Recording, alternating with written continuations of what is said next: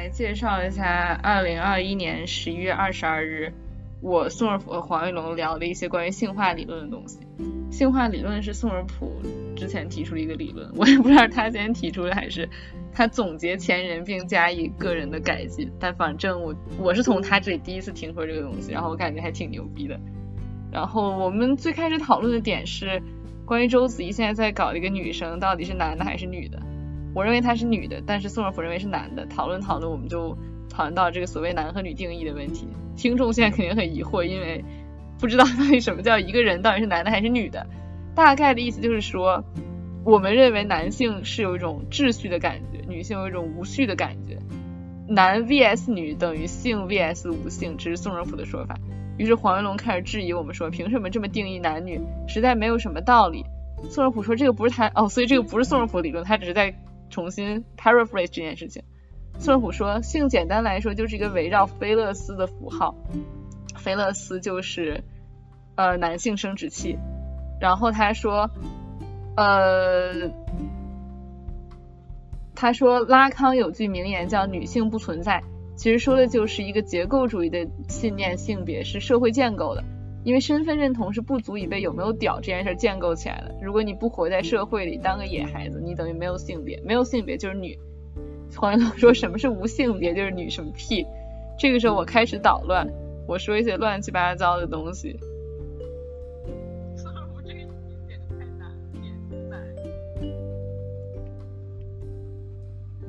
就打岔就打岔，狂唱歌噻狂唱《月亮船》。罗嘉琪现在还挺女的，不是，就是听你说了半天，还是没明白为什么用男和女这两个符号来形容这两类呀？为什么不用女和男？不懂算了，无非是男性东西，不懂就不懂，男的傻逼。黄一龙说：“这无序无非就是女呗，秩序就是男呗，因为男权社会，所以觉得社会是男，纯没道理。”女性简单来说就是。一个结构的逃逸，它的自我逃逸，就像现在，现在是一个固定结构。比方说，我们现在在聊一个固定的话题，然后女就是说，她从这个结构里逃逸出去，就是它是一种无端的、一种没来由的东西，它是不在因果链条中的一种在断裂中的，一种可以说是一种自由。所以说，女性对应的是无。然后我现在把这种东西理论化，这个东西就是就是极端建构，你懂我意思？我说，我觉得无序是女，秩序是男是有道理的，而且精子和卵子本身就是男女最好的象征，男就是精子，女的就是卵子，一团混沌。孙二虎说是，女就是无。我说嗯好。孙二虎补充说，无不是什么都没有，而是未被规定。黄云龙骂道，不就是因为觉得生活中遇到女的没逻辑，男的有逻辑吗？我说你妈的，我对黄云龙已经无语。孙尔普说句号句号。我发现黄云龙跟周子怡上次问题是一模一样的，你记得吗？孙尔普，我记得周子怡一直特别纠结，为什么要用男和女这两个象征，而不使用其他的就是喻体。这里说的周子怡是上次我们在今年的可能是夏天还是什么时候，在五道口酒吧喝酒时候说的。黄云龙说。男女天然本身是一个生理性的东西，你要把这两个抽象成符号来代表一堆东西，总是要来源于生活的，因为确实没道理啊。我说，我觉得就是因为他们确实很适合拿来比喻这两样东西。一方面，你确实可以说在刻板印象里女性是比较情感和没有逻辑的；另外一方面，就是我感觉整个思想史、文化史，包括男女的生理结构，每一个地方都好像在隐喻这，就是秩序和无序这两点，就是。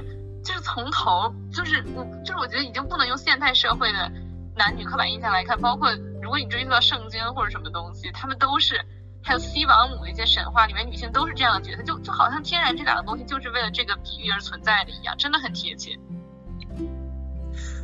这么说黄一龙就是说，呃，一般结构主义会认为是男性最先。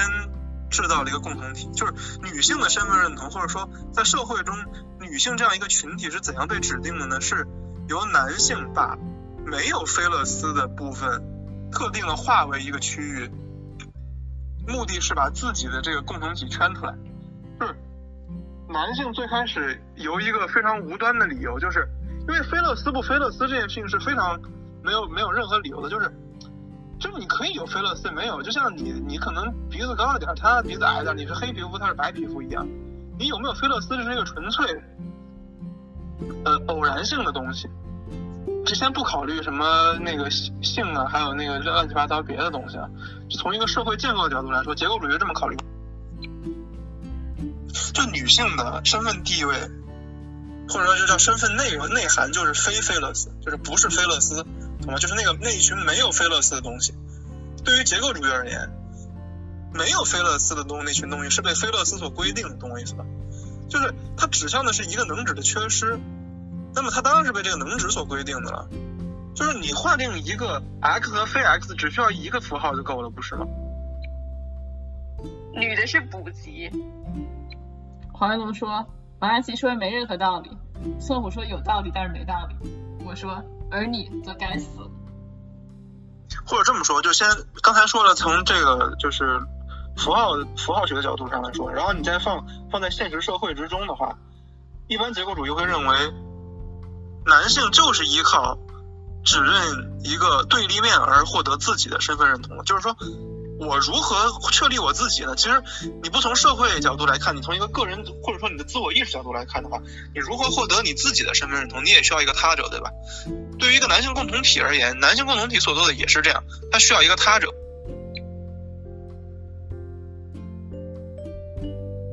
这个他者就是不同于他的东西，而他为什么？要他为什么要设立菲勒斯为这个东西的对立面呢？这是一个纯粹的偶然性，就是你最开始的那个符号或者最开始的那个分裂是毫无来由的，就是或者说说的更形而上一点，存在的自我分裂是无来由的，他自己必须设立自己的自，你把自己设立为一个对立面，这最开始的就是男和女，或者说或者说是形式和质料也行，你会这么这么理解。说错了，不是设立菲勒斯为对立面，是把菲勒斯当成一个标志来设立对立面。就是说，有菲勒斯是一边，没菲勒斯是另一边，这是一个纯粹的偶然。我觉得这个所谓什么菲勒斯的玩意儿，就是科学的本质。就我感觉，科学包括分析什么建构乱七八糟的本质都是这个，就跟他妈的盘古把天和地分开一样，本质就是男性做的一些科学事情。黄龙说：“还是没懂，就是说好久之前男能说话，女不会说话呗。男说能说话都是男的，别都是女的。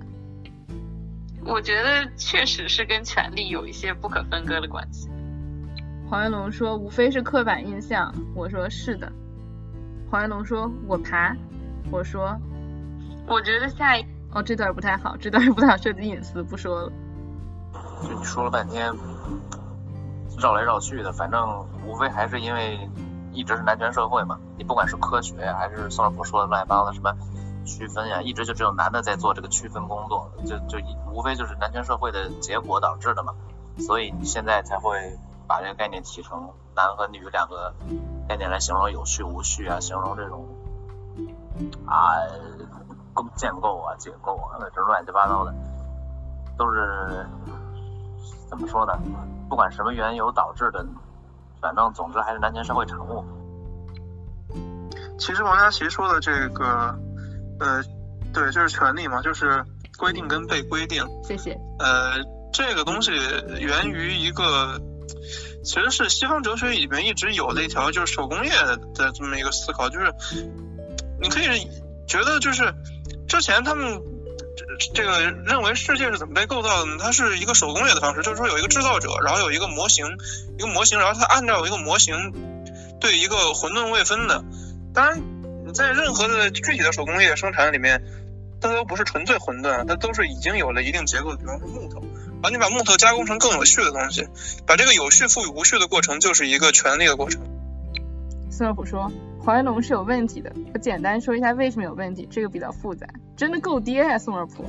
然后黄云龙说什么叫我是有问题的？妈的，我挺健康的。宋二普说，呃，黄云龙有没有想过这样一个问题，就是你所说的权利，就是不是说男性掌权就是男性，女性掌权就是女性，女性掌权还是男性，因为权利就等于男性，懂我意思吗？女性指的是那个永远被压抑下去的，或者说是。质料性的，或者说在整个历史之中，归隐下去的那个部分，就是你有没有想过是存在它自己的结构导致了，或者说历史的结构是存在结构，你可能不太理解，就历史它自身的发展的那样一个结构导致了必然有那样一个所谓的阶级也好，你用你的马克思主义的术语也好，或者说那样一个部分，它是要它是要怎么说？它成为了一个秘密，就是说它成为了一个不浮在上面的，不在不能够被规定的，或者说不是在表面浮着的那样那样一个部位，它永远在下面。哎，其实用这个周易的说法就是阴阳啊，就是呃，就是其实就是一种张力，就是你永远不可能永远只有建构，你懂我意思吗？就王安琪刚刚说那个建构或者说权力也好，就权力你的归顺总得需要一个被归顺者，而且需要一种逃逸这种归顺的张力，否则归顺本身也是无意义的。就是这种张力其实就是，或者你可以说是人本身就具有这种超越性，或者说或者就说叫自由吧，你懂我意思吗？就是一种人人文意义上的精神，呃，你懂我意思吧？就是这个这个东西，其实任何人都有了。就是这个地方，你就可以看出男和女，它不是一个呃生理性的东西，它是一个结构性的东西。就是不每个人身上都有男和女，就是女就是指的那部分，就是要从任何结构里面逃逸掉的那部分。逃逸就是说不安于任何一个既定的结构，这体系永远是开放的。你到这个高度，你就可以把整个历史或者整个存在或者存在史所谓的。存在之历史，看成是两股力量，你可以把它叫做阴阳，也可以叫做有和无。嗯，就是有什么叫有呢？有就是就是有，就是就是一一根指头指出来，你懂我意思吧？你像指头是什么？指头塔、宝塔，这都是菲勒斯，都是阳具的形象，就凸起，就是有一个凸出来的东西存在了，你懂我意思吗？就是。我都不得不开始怀疑你的逻辑能力了，这个完全是反了呀！你你你，我不是在让你解释这两个符号本身，我大概明白这两个符号什么意思。我是在说为什么会用这两个符号来代表这两个符号代表的意思。那肯定最初就还是因为权力结构里面的男是什么样的，女是什么样的，所以我们在用男这个符号来代表权力结构上位者，女来代表个逃逸。我是在说为什么用这两个字，这两个符号本身，因为这两个 字本身它就是生理结构啊。我还没有上诉说你到底是什么导致的这个区别，什么让男女的从两个性别吧。的社会地位上有很大的差别，肯定跟生理结构是有很大关系的，不是一个纯粹偶然的事情。呃，但是我的意思是你能建构出来，能构造用这两个符号来代表这两种力量吧，完全是基于男性社会这个客观事实。宋尔普怎么他妈听不懂黄云龙说话呢？是，就算女的掌权也是男的，但之所以我们把这种女性掌权的现象也称为男的，是因为地理上确实是男权社会，我觉得是有道理的。我觉得我这段说特好。呃，可以说是权力结构，但是你可以说到权力结构的背后是什么导致的这种权力结构？你站在一个马克思主义角度来说的话，就像你刚刚说的，是不是？这个社会本身，或者它的物社会的物质性本身，它自己结构出来的这种这种东西，就是，比方说对于你来说，你可能是认为经济基础决定的，或者说是这个生产生产力和生产关系的决关系决定的。但是你有没有想过，或许有更高的力量，或者说本身这个世界就是这两股力量在博弈呢？就是两股，你可以说叫精神性的，或者我可以换个说法，就是它是更本源的。就这个世界得以存在的根基，就是就是有和无的那样一种斗争呢，你懂我意思吗？是这两股力量决定了男和女。那你可以说，为什么要用男和女这个东西？呃，有很多隐喻。刚才王佳琪已经说了。对的。我懂你们意思，就是说为什么用男是吧？就那就是这是一个事实，对，这是一个事。同意同意都同意，我没说不可能，是有可能。这阴阳嘛，道家嘛，太极生两个仪，两个仪生四象，四象生八卦。这我的意思是为什么用这两个字儿？好吧。黄油，黄油在寒风凛凛中大喊道家语录，真的很他妈搞笑。说真的，我真的爱宋仁甫啊，宋仁甫真的懂呀。我觉得我跟宋仁甫太懂彼此了，说真的。但是在你用的时候，很多时候，这个和正常人不是正常人吧，和大多数人的用法就不一样了。所以当你和一个人去辩驳一个行为是男还是女的时候，和他说的男还是女根本不是一个概念。刚才王佳琪不是还说了一堆原因吗？就是各种隐喻呗。我说我说了怀龙不认。你说啥了？我怎么不知道？就是我觉得用男和女来作为这两个比喻，就是他妈的非常合理，非常贴切，你很难找到比他们更好的了。除非你用一些类似男和女的什么阴和阳，但本质也是男和女。就我真的不能想到有谁用比有更好的方式来讲。而且包括哲学传统里，大家好像都会就是就是不约而同的用到男和女这种概念，比如说什么启蒙是男的，然后就会有人就笛卡尔就是男的，然后反启蒙可能就是女性化的，我也不知道，但我读过很多东西都是用这两个比喻，所以我感觉用他们就是还挺 consistent 的。就是一切的一切，就是这种规定与被规定，这种。就是这种权利和逃逸的这种这种结果，就是有是什么？就是有啊，有就是就是有了，它就有了。为什么这个世界就那样突出来存在了？你懂我意思吧？这样那样积极性的，而不是而不是隐下去的存在了。就像所谓的那个暗物质一样，为什么暗物质你看不见？就为什么为什么存在者存在？为什么无它自己不在呢？为什么无它它隐下去了？为什么存在它突出来了？什么叫突出来？我靠！就是就是菲勒斯，就是一个一个，你看那凸那个字对，你懂我意思吗？包括，然后就是你在看这些男性的精神，你在看看出租车司机聊政治的时候，你在听出租车司机聊政治的时候，然后你在关于这个茶余饭后的这个闲谈，那些男性在。高谈阔论，而女性在做什么的时候，你就感受到这种权力和逃逸的关系。这里可以看到，为什么说是一种原初的本质性的力量在博弈呢？就是你可以想象一个，或者你可以想一个最最基础的问题，就是为什么会有不？就是不是什么？就是不是什么呀？它不是，就那个不不是什么？就是不这种这种否定。就是你为什么想不到别的否定方式？就是就是什么是二啊？就是为什么一会变成二？你懂我意思吗？不是从哪来的，或者说无是从哪来的？这种原初的否定性，这种原初的分裂，或者说运动时间都有这个东西，它怎么会动？动就是对自己说不啊，时间就是对自己说不啊。否定性、超越性这里都要进来。建构、解构，什么是解构？解构就是说不啊，对吧？就是对既定的所有东西说不，你可以说是非理性的力量，但是它是一种原初的一种，嗯，从裂缝之中，就是从任何逻辑体系的裂缝之中跳出来的一个无来由的自由，就是不，我不要这样，为什么？就不为什么？就是这个东西才才决定了体系的开放性或者历史的开放性，这你不能说这不是一种原初的力量。这不是中国古典哲学最原想的事情，就抓这个概念，然后开始衍生，衍生了之后想不明白了，就开始想玄学。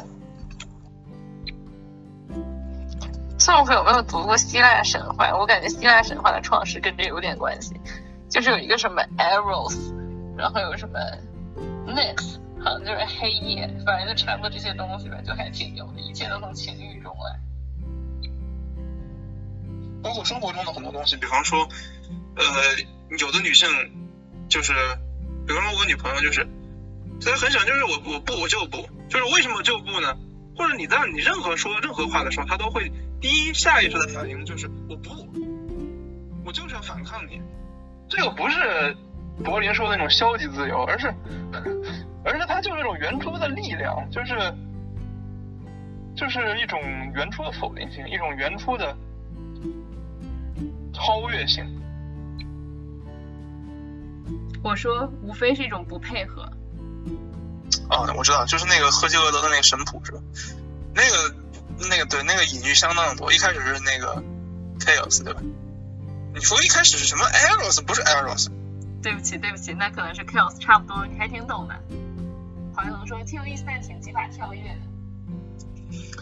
就是那个第一届生了一堆神，就 Nix 对，一开始 Nix，然后那一届最大的神应该是那个盖亚，然后盖亚跟然后盖亚再生生的是那个天空乌兰诺斯，乌乌兰诺斯，然后再生生了就是那个最小的神叫 Chronos，就是时间 Chron Chronicle 那个那个时间就是漫长的那个，其实原来就是那个神时间时间之神。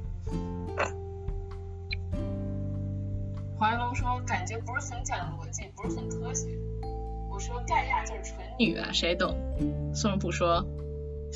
然后 Chronos 生了一堆，然后也是最后一个没杀掉，是宙斯，就是 Zeus。嗯，他们那个是就是一些阉割传统了，等于是，就是都要杀，然后，但是最后又都没杀掉，然后最后没杀掉那个把老子杀了。嗯，然后后来 Zeus 也是想杀，结果没找到。然后后来 Zeus 就那个就说算了，就是大家和平共处吧。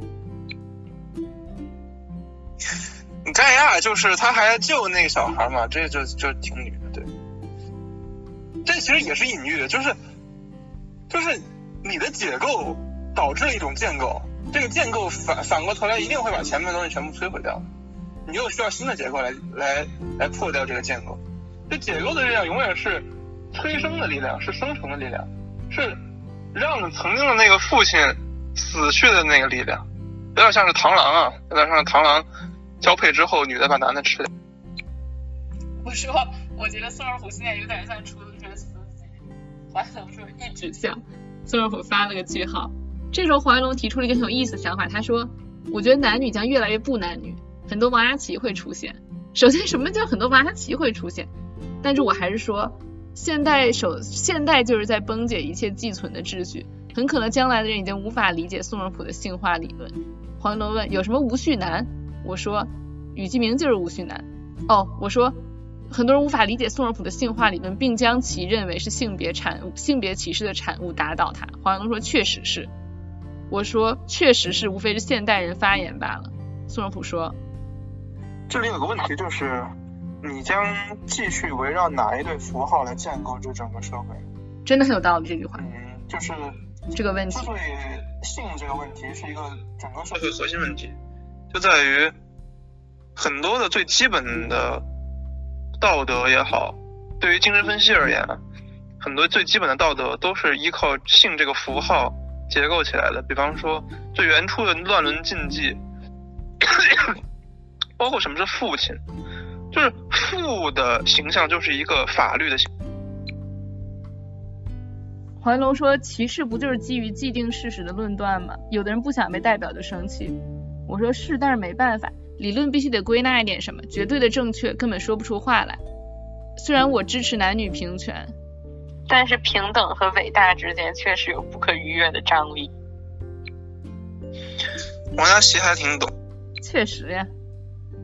就什么是理论？理论就是混沌中伸出一根手指，要指向什么东西。但是这种指向必定是指向他自己原处的失败。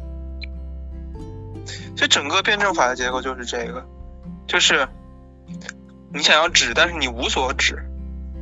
就是你你你的理论想要击中一个靶子，但是你什么都打不打不中，因为原初的那是一片混沌，是一个无，你自己是有。你想围绕自己来建构任何东西，你自己就要成为一个构成性的例外。就是罗素悖论啊，就是你自己永远不可能，你的外延不可能包在你的内涵里面。这个地方我其实不是特懂了，已经。你可以想象这个世界就是一堆的球，而其中有一个球想要想要当王，想要当老大，这个这个球就必须把自己这伸展开，然后把所有的球包在里面，它变成一个大球。但是它自己在哪儿呢？它在体系外面，它在这整个球外面，它在世界外面。他就是，他在世界里边只是把自己伪装起来的那个缝合点，就是你能懂我意思吗？就像一个气球，想把所有的别的东西包在里边的话，它自己就缩成了那个缝在一起的那个点。我想到一个很有意思的 meme，就是从你说这几个比喻想到的，就是如果你把一个袜子反，就是里外反着穿在你的脚上的话，那么 the entire universe is wearing this sock except you。黄云龙说袜子实在是没什么意思，无非是拓扑学。拓扑说是，其实没有内外。克莱因瓶。黄云龙说袜子就是个片儿。我说，我说真的，下次咱们能不能打电话说，然后我给电话录音啊？我真的觉得这这段挺有意思，应该保存下来，真的可以做成博客。黄云龙说不值得录音，我说值得，我的电台名字就叫这个，就叫不值得录音，这就是为什么电台要叫这个名字。其实辩证法要说的无非就是这个结构，就是一个，就是真正的外部性就是最根本的内部性，就是就是你自己就先天的还有一个你自己消化不了的外部性。对于世界来，对于精神来说就是自然界；对于你自己来说就是你自己的你自己的行为，就是你的意志，或者说。我想到我小的时候经常会想，就是一个蛇吃自己的尾巴，然后不停吃不停吃这个事儿，最后会吃成什么样？就把自己吃的翻过来了，还是怎么样？就没有办法想象它吃到最后会吃成什么样。说不说？所以是不是翻出来翻过来？我也不太能想。我说应该是翻过来。特普说，因为吃尾巴就是用内部吞噬外部，所以最后的外部就是内部。黄云龙觉得不值得录音，是因为离生活远。黄云龙说，实在是没有什么逻辑。宋乐普说，但其实全都是生活。黄云龙说，我没有什么思辨性。宋乐普说，和思辨没关系，这个聊天得有预期，你没这么想，我肯定觉得没意思，得有前理解。黄云龙说，收到。于是接下来我们开始聊一些其他的别的事情了，这就是我们第一次聊性化理论的内容。